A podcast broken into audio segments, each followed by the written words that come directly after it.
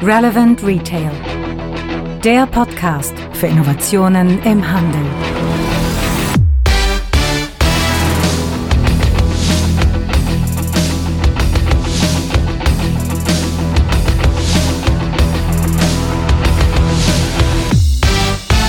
Und da melde ich mich zurück aus der Sommerpause. Ja, wir sind mittlerweile bei Folge 73. Die Sommerpause wurde ja so ein bisschen überbrückt von meiner Kollegin Marilyn Rapp, die den Female Retail Podcast ja hier ergänzt. Wir waren ja sonst immer nur alle 14 Tage hier zugegen und dadurch, dass die Marilyn jetzt die andere Woche praktisch übernommen hat, gibt's jede Woche Relevant Retail, Female Retail, also alles das, was mit dem Thema Handel zu tun hat bei uns. Ja, von mir nochmal. Mein Name ist Frank Rehme. Ich beschäftige mich schon seit vielen, vielen Jahren mit dem Thema Innovation im Handel und möchte heute mal eine kleine Sonderserie mit euch machen. Und zwar geht es um das Thema Digitalisierung im Handel.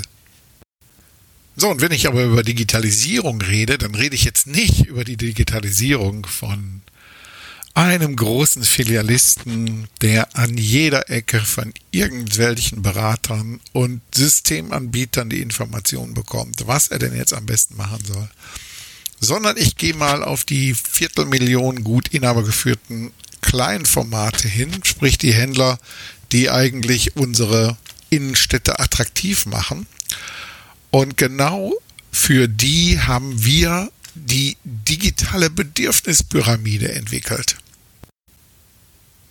So, und ich möchte gar nicht lange rumzetern, sondern fangen wir einfach mal an. Die Bedürfnispyramide, die haben wir ja hier schon mal beschrieben in einem Blogbeitrag. Ich verlinke den auch nochmal hier in den Show Notes.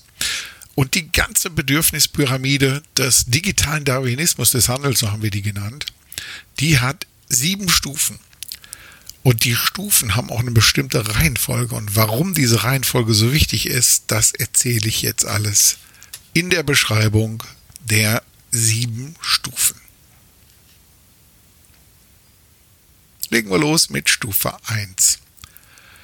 Die Kombination Warenwirtschaft und Kasse. Ich weiß aus eigener Erfahrung und mit, in vielen Gesprächen mit den inhabergeführten Formaten, dass gut 30 bis 40 Prozent der, wie gerade schon mal gesagt, Viertelmillion innergeführten Handelsstandorte in Deutschland nicht über ein Warenwirtschaftssystem verfügen. Und da höre ich ziemlich oft, mein Warenwirtschaftssystem, ja, habe ich im Kopf, ich brauche solche Dinge gar nicht, meine Bestände, die sehe ich hier und ich erkenne meinen Laden auswendig.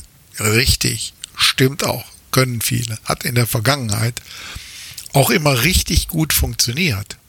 Aber leider hat so ein Kopf keinen Schnittstellenanschluss, also einen kleinen USB oder so, wo man diese Daten auch abzweigen kann, weil man die nämlich für Drittsysteme braucht. Und genau das ist das, was letztendlich jetzt auch nochmal getan werden muss. Man muss sich überlegen, was kann ich denn überhaupt mit meinen Daten alles machen? Und da ist natürlich dieses Thema, das sich natürlich nach außen hin, Stichwort ist da Google Local Inventory, Informationen letztendlich auch ins Netz stellen kann, wo ich dann besser gefunden werde. Oder dass ich letztendlich die Informationen auch auf einer Plattform zur Verfügung stellen kann. Da komme ich dann aber später nochmal zu. Ja, ähm, viele sagen sich, warum soll ich solche Dinge machen? Ich will nicht auf einer Plattform und erst recht nicht mit Google zusammenarbeiten, um Gottes Willen, die bösen Amerikaner und so weiter. Aber das hat natürlich auch einen intrinsischen Faktor. Wenn ich zum Beispiel wissen will, wie hoch sind meine Warenbestände, welche Artikel sind wo gelagert, wie hoch ist meine Kapitalbindung überhaupt, also so kaufmännische Kernkennzahlen. Oder wie bewerte ich meine Lieferanten, wer ist da gut, wer ist da schlecht, dass ich automatisierte Bestellvorschläge auch bekomme, dass ich eine leichtere Inventurabwicklung, Kommissionierung und so weiter machen kann, bis hin zu Warenannahme, Rechnungsprüfung und so weiter. Das sind alles Dinge, die ich mit einem Warenwirtschaftssystem wunderbar abwickeln kann. Und jetzt kommt die große Frage. Ähm, wir haben ja das neue Kassengesetz, haben wir auch schon einiges drüber geschrieben.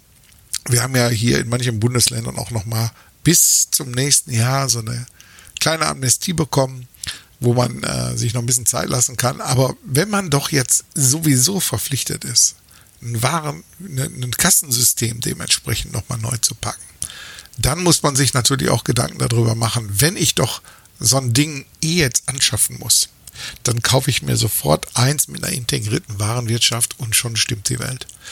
Also die Chancen sind recht gut. Erst recht nochmal in Nordrhein-Westfalen, da läuft noch bis Ende des Monats August 2020 noch die Möglichkeit, ein, ähm, ein Förderprojekt teilzunehmen. Da kriegt man diese Sachen, die ich gerade angesprochen habe, sogar bis zu 90 Prozent von der Landesregierung gefördert. Ja, dann Stufe 2. Kommen wir zu Stufe 2. Kundeninformation. Ich muss Informationen über meine Kunden haben. Wie viele Händler habe ich getroffen, die weder irgendwelche E-Mail-Adressen, Kontaktdaten oder so von ihren Kunden hatten. Und wenn ich die nicht habe, dann kann ich zwar sagen, okay, ich kenne meine Kunden, ich sehe die ja hier in meinem eigenen Laden, aber ich kann die überhaupt nicht aktivieren für weitere Themen, die letztendlich irgendwann mal gefragt sind. Wenn ich irgendwelche Kampagnen fahren will im Bereich von Facebook oder letztendlich die Kunden direkt ansprechen will, dann muss ich wissen, wer meine Communities sind. Und äh, ich komme gleich nochmal zu dem Thema Social Media. Also nach der Stufe 1, wo ich Informationen über meinen eigenen Laden habe, ist es extrem wichtig, dass ich nochmal Informationen über meine Kunden bekomme. Ja, und damit sind wir schon bei Stufe 3. Und da sind wir wirklich bei so Basics. Wenn ich jetzt mich gut kenne, dadurch, dass ich ein Warenwirtschaftssystem habe, wenn ich meine Kunden gut kenne, dann muss ich erstmal etwas machen, was ja im 21. Jahrhundert ja essentiell ist. Und zwar, ich muss für Sichtbarkeit sorgen von mir, nämlich Sichtbarkeit im digitalen Bereich. Wer heutzutage kein Gesicht in der digitalen Sphäre hat, der wird auch von den Kunden nicht wahrgenommen. Es gibt ja diesen alten Spruch, bei wen man nicht sieht, bei dem kauft man auch nicht. Und bevor wir einen einzigen Euro Umsatz machen, kämpfen wir nicht eigentlich um die Brieftasche des Kunden, sondern wir kommen, kämpfen erstmal darum, auf den Radarschirm der Kunden zu kommen. Die Menschen werden heute so zugeballert mit Informationen über Social Media. Die kriegen irgendwelche Newsletter. Die kriegen Nachrichten an jeder Ecke mittlerweile. Und ich muss letztendlich schauen, dass ich überhaupt erstmal auf den Radarschirm der Kunden komme. Und da kann mir, und jetzt sind wir wieder bei Google, kann mir Google gut helfen. Google macht einiges gerade gut, um inhabergeführten Formaten nach vorn, also inhabergeführte Formate nach vorn zu bringen. Und zwar haben die ähm, sowieso den Google My Business Eintrag, kann ich echt nur empfehlen, dass man sich dementsprechend auch ein Google My Business Konto und mit dem entsprechenden Eintrag ablegt, dann wird man wenigstens schon mal gefunden. Nicht nur in Google Maps, wo die Leute, dass die Leute eh immer benutzen, um irgendwo hin zu navigieren, sondern egal was passiert, Google guckt immer in erster Linie, was ist hier in der Nachbarschaft gerade und spült die dann in den Suchergebnissen nach vorne. Und da muss ich natürlich präsent sein mit meinen ganzen Öffnungszeiten und all dem, was dazugehört. Ja, und dann hat Google auch nochmal das Programm Grow My Store ins Leben gerufen, kommt von der Google Zukunftswerkstatt. Und da kann ich letztendlich auch an Workshops teilnehmen, die jetzt von unserem befreundeten Kompetenzzentrum Handel auch durchgeführt werden. Grow My Store, einfach mal bei Google reingeben. Super, man googelt Google. Ähm, Grow My Store, da kann ich in so einem Feld meine Webseite eingeben und dann guckt ein kleiner Bot darüber und analysiert diese Seite und dann kriegt man ein paar Minuten später eine E-Mail, wo genau drin steht, an welchen Ecken man da arbeiten kann.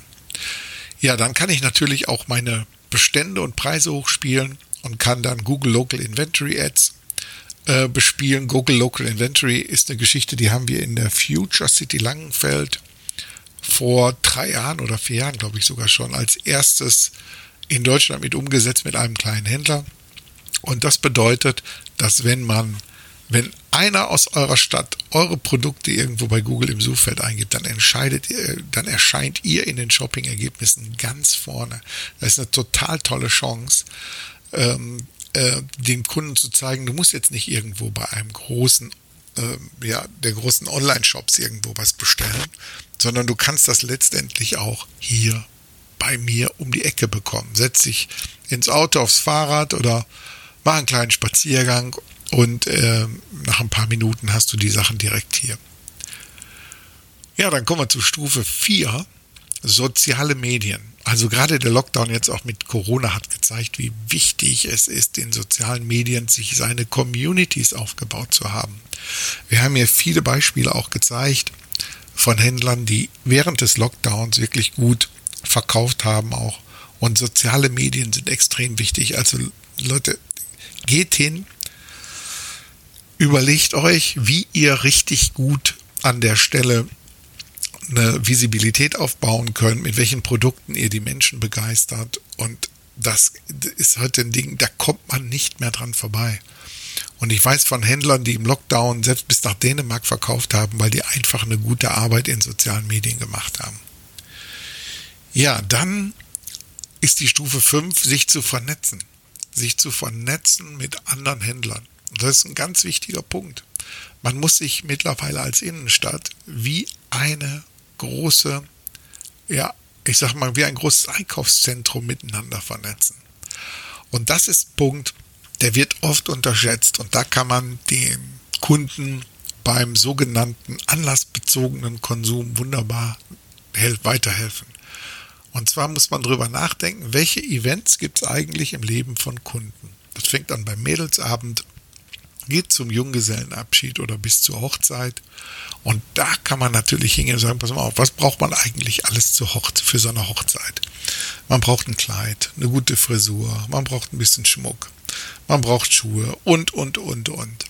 Und das Ganze findet man doch meistens auch immer in einer Stadt. Und die Händler, die genau diese Produkte anbieten, könnten zum Beispiel eine virtuelle Hochzeitstour anbieten wo die Kunden genau reihenweise an den Läden vorbeigeführt werden, wo die dann genau die Produkte kriegen. Und dazu muss man aber dieses Thema einzeln handeln, dementsprechend mal gegen Gemeinschaftshandeln umtauschen. Und da muss man sich mit den anderen Händlern mal zusammentun und sich gegenseitig da auch empfehlen. Ja, dann kommt die Geschichte, wenn ich jetzt da soweit bin, ähm, möchte ich ganz gerne auch online verkaufen.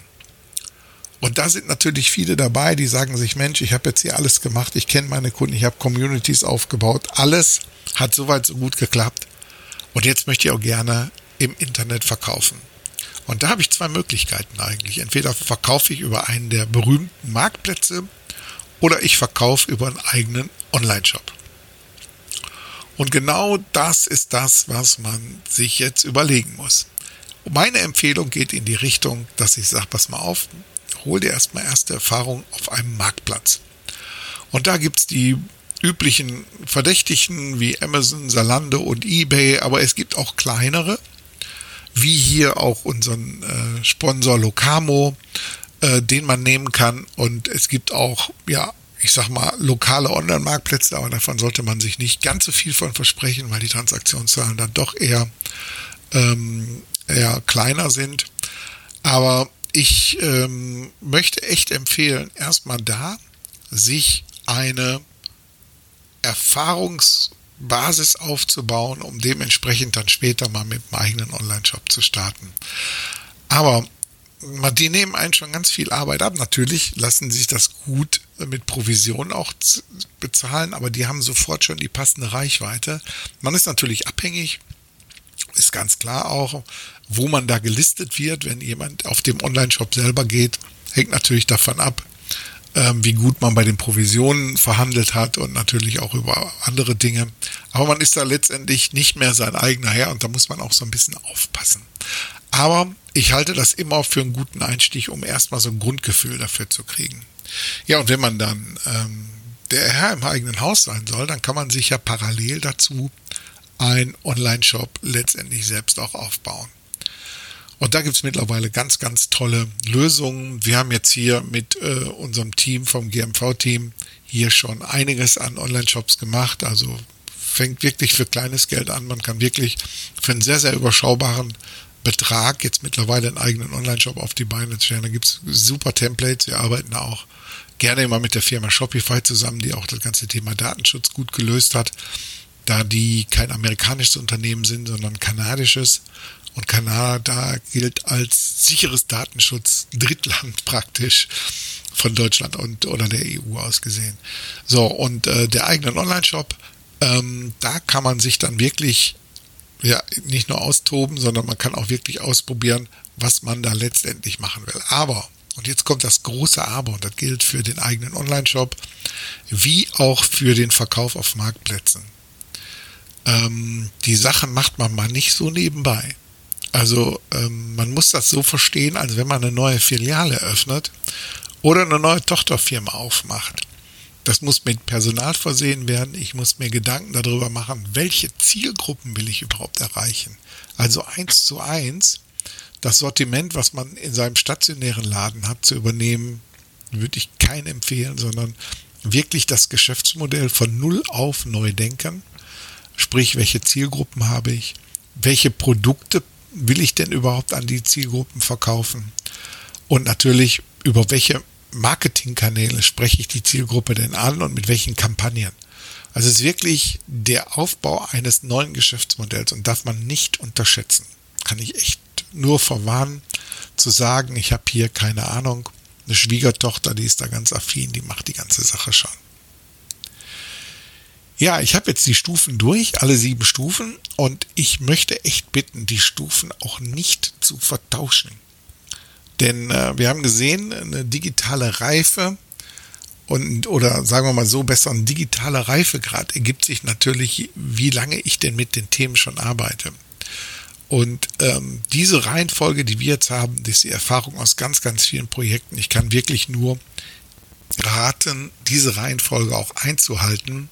Denn gerade auch die Projekte, die jetzt während der Corona-Zeit gelaufen sind, wo man wirklich ohne eine digitale Reife einfach irgendwo versucht hat, online zu verkaufen aus der Not heraus, die haben alle gezeigt, dass das nicht gut funktioniert. Aber wie gesagt, ähm, man muss sich wirklich Gedanken darüber machen, welche Schritte gehe ich in welcher Reihenfolge und kann ich echt nur immer empfehlen. Guckt euch den ganzen Beitrag nochmal an. Wie gesagt, der ist hier in den Shownotes verlinkt. Und damit, ja, bin ich erstmal durch. Gut. Ja, so viel mal zu dieser kleinen Sonderserie zum Thema digitale Bedürfnispyramide. Das war's. Ich wünsche euch alles Gute. Wir hören uns in 14 Tagen wieder. Nächste Woche kommt wieder die Marilyn Rap. Und ich wünsche euch wie immer fette Beute.